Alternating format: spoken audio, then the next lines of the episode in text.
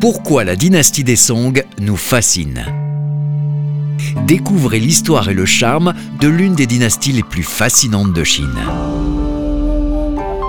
Bonjour, je m'appelle Olivier Cauchois, passionné par l'histoire chinoise. Dans cette série de podcasts, nous allons braquer le projecteur sur la dynastie des Song, l'une des époques les plus prestigieuses de la longue histoire de Chine. La peinture des Song. Focus sur l'humain.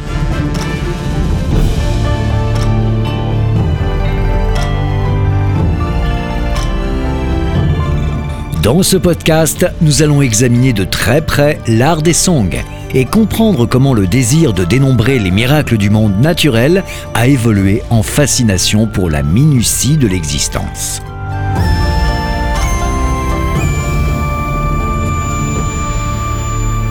Dans les épisodes précédents, nous avons déjà compris que les empereurs des Song s'affirment, non sans fierté, comme des intellectuels sophistiqués.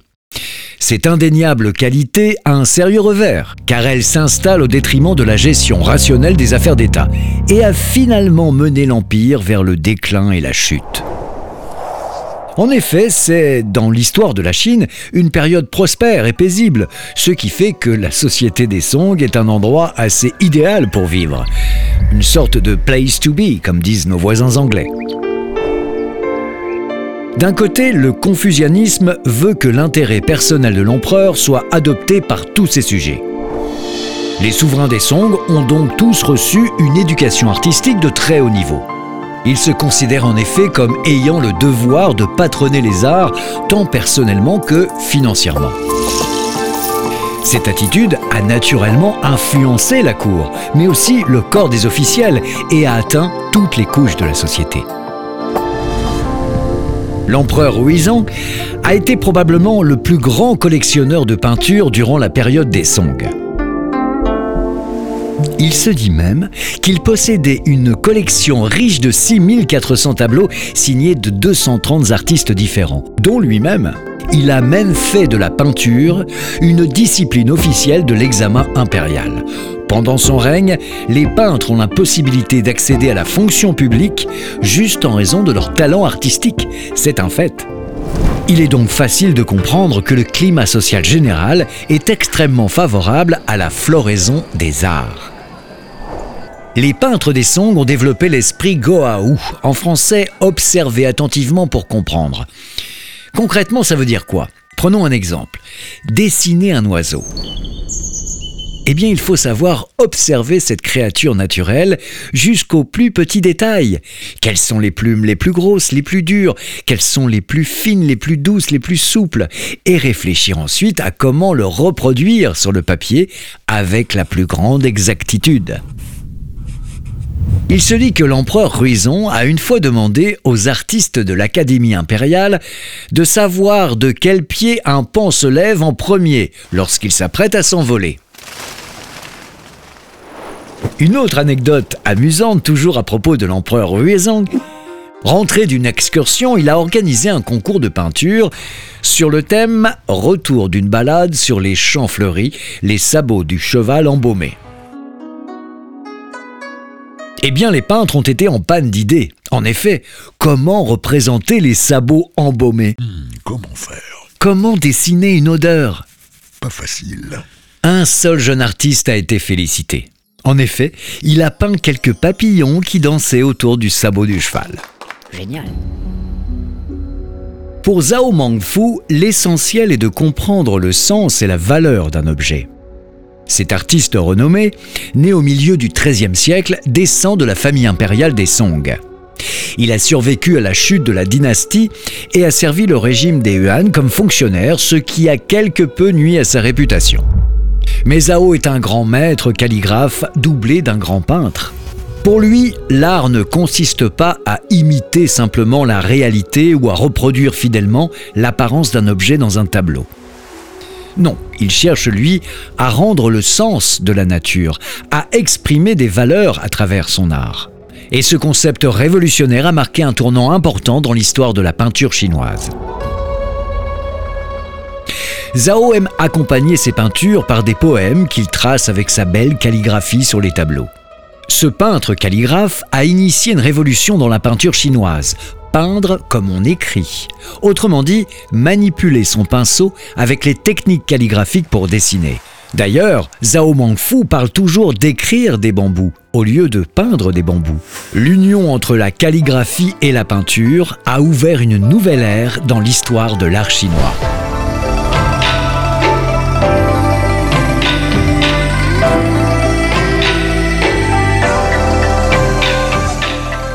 Pensons à tort que la peinture chinoise, en raison de la simplicité de son matériel et de sa technique, est moins développée que la peinture européenne de la même époque. Lorsque les Européens se mettent à peindre avec de l'huile sur la toile et expérimentent les couleurs, les peintres chinois, comme les calligraphes, trempent leurs pinceaux dans de l'encre noire avant de les appliquer sur du papier ou de la soie.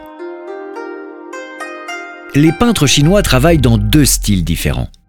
L'un consiste à représenter les objets et personnages de manière détaillée avec des traits méticuleux. L'autre est un style beaucoup plus libre, appelé Si L'artiste utilise des colorants largement dilués et privilégie l'expression de ses idées et sentiments plutôt que la simple reproduction des formes. Le grand peintre Xie Rua, ayant vécu au 5e siècle, a élaboré les six principes de la peinture. Les voici. Premier principe, rendre l'esprit et le dynamisme de l'objet, du paysage ou du personnage représenté. Deuxième principe, jouer sur la nuance et la subtilité des traits pour interpréter le style de chaque personnage. Troisième principe, assurer la ressemblance avec l'original. Quatrième principe, utiliser les couleurs qui correspondent à l'original. Cinquième principe, gérer au mieux la composition du tableau. Et enfin, sixième et dernier principe, imiter pour apprendre. Si vous avez déjà admiré quelques tableaux datant des Song, avec les charmantes montagnes, parfois perdues dans le brouillard, les impressionnants rochers et rivières, les délicates silhouettes d'arbres, vous comprendrez maintenant facilement pourquoi on considère que la dynastie des Song a été l'âge d'or de la peinture chinoise de paysage. Dans un podcast précédent, nous avons fait connaissance avec les quatre grands maîtres calligraphes des Song. Eh bien, dans la peinture également, il y a aussi quatre grands maîtres. Li Tang, Liu Songyan, Mai Yan et Xia Kui. Ils ont tous vécu sous la dynastie des Song du Sud. Parmi les quatre, Li Tang, qui a vécu les deux temps de la dynastie des Song, du nord et du sud, est celui qui interprète le mieux l'évolution du style de la peinture pendant la dynastie des Song. Il s'est en effet déplacé de la capitale du nord, Hefang, à Hangzhou, capitale du sud. Nous reviendrons d'ailleurs plus tard sur ce passage historique, restons un peu avec Li Tang. Li Tang aime peindre de multiples représentations. Des montagnes, des rivières, des personnes bien évidemment, des oiseaux ou des autres animaux. Il travaille avec de l'encre et de l'eau, tout comme pour faire de la calligraphie. Ces ouvrages suivent le précepte que nous avons déjà mentionné, à savoir que la peinture doit permettre de rendre la réelle nature de l'objet. En synthèse, rechercher l'essentiel ou la vraie nature d'une chose, c'est la nouvelle mentalité artistique qui émerge sous les songs.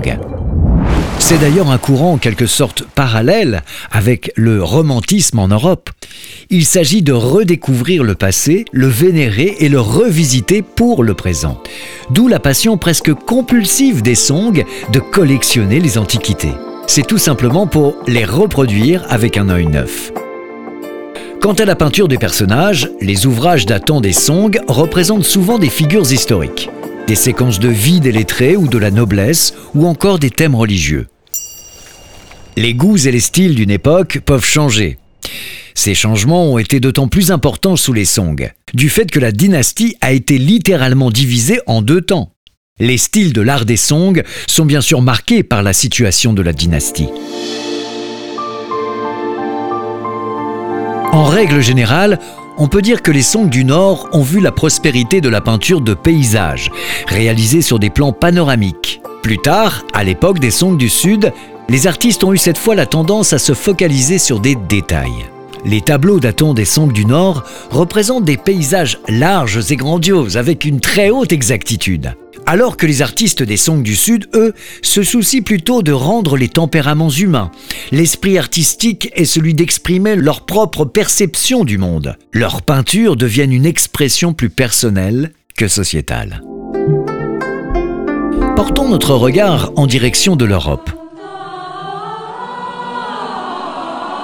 À ce moment précis de l'histoire chinoise, le monde européen devait attendre encore 150 ans pour connaître Léonard de Vinci. La fin des Song a croisé le florentin Giotto, qui s'éloignait des vieux principes et règles de la peinture très marquées par la religion. Il essayait de capturer la beauté, la sincérité du monde à travers sa perception, au lieu de représenter la pensée de l'Église. Giotto, avec l'écrivain Dante, dont les ouvrages s'inscrivaient dans le même courant, annonçait l'avènement de la Renaissance, mouvement qui, comme nous l'avons suggéré, pouvait avoir récupéré quelques graines dans le jardin prospère de la culture des Song.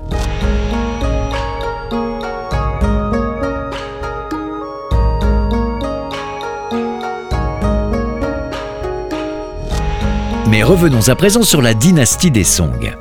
Le grand peintre Zhao Mengfu se met à briser les barrières entre la peinture, la nature et le regard que l'homme portait sur lui-même et sur les phénomènes naturels. Il y voit l'humanité comme une partie composante de la magnifique poésie de l'existence. Ses ouvrages ne sont pas des paysages statiques, mais des instantanés d'un monde constamment changeant, et du rôle précisément de l'homme dans ces changements. Alors en effet, pour nous autres, élevés dans la culture occidentale, il est risqué d'apprécier ou de juger l'art chinois. Aujourd'hui, l'art est en général apprécié selon les points de vue et les traditions de l'Occident. Lorsque nous faisons des études comparatives des mouvements artistiques chinois et occidentaux, il convient de les examiner d'un œil égal. Certes, il est important d'étudier la peinture des Song sous un angle académique, mais nous pouvons aussi tout simplement s'émerveiller devant la beauté de ces tableaux, se laisser impressionner jusqu'à oublier de respirer, fasciné par les détails méticuleusement rendus grâce à une observation scrupuleuse de la nature. D'ailleurs, il est très facile de reconnaître dans l'actuelle société chinoise des aspects de la culture des Song.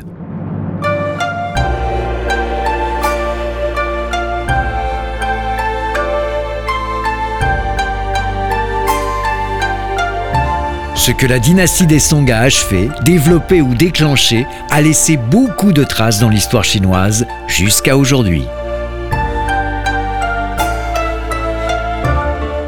Remerciement spécial à la maison Sanya Chongdu pour son aide dans la rédaction du texte. Je vous donne rendez-vous dans un prochain épisode.